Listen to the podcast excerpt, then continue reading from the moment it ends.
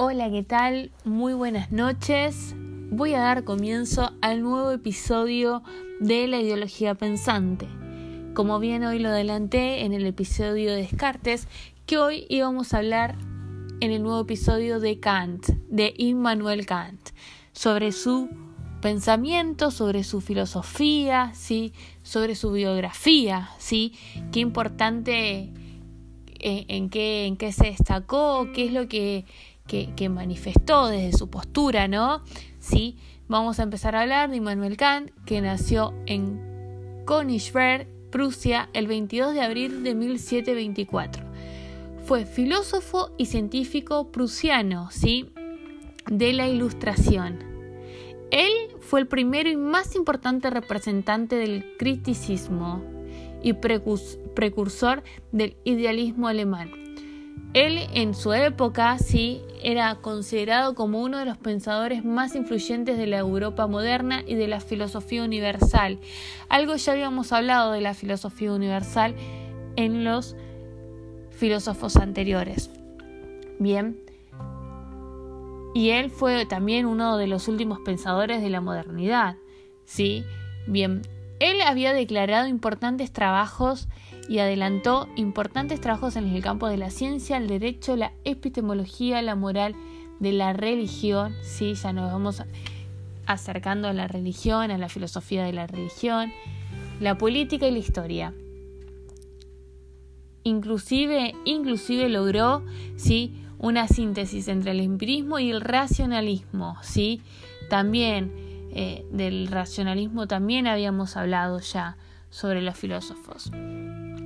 Él, en su doctrina del idealismo trascendental, argumentó que el espacio y el tiempo son meras formas de intuición que estructuran toda la experiencia y por lo tanto, si bien las cosas en sí mismas existen y contribuyen a la experiencia, no obstante, son distintas de los objetos de la experiencia, ¿no? Qué importante lo que argumentó, ¿no? Después trazó un paralelo con la revolución copernicana, ¿sí? Él en su propuesta de que los objetos, los sentidos deben ajustarse a nuestras formas espaciales y temporales de la intuición y que en consecuencia podemos tener un conocimiento priori de los objetos de los sentidos, ¿sí? Bien.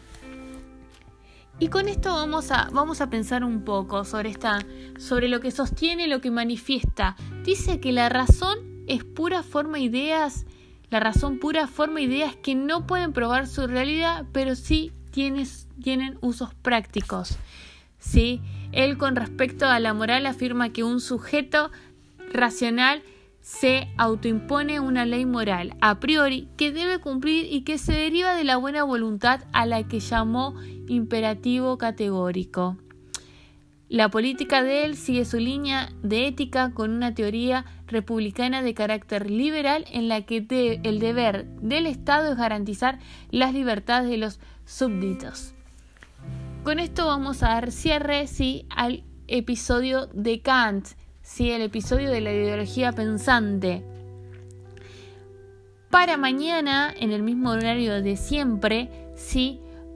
Recién estábamos hablando un poco de, la filosofía de la filosofía universal, ¿sí? de la filosofía del científico y científico prusiano, de la ilustración en realidad.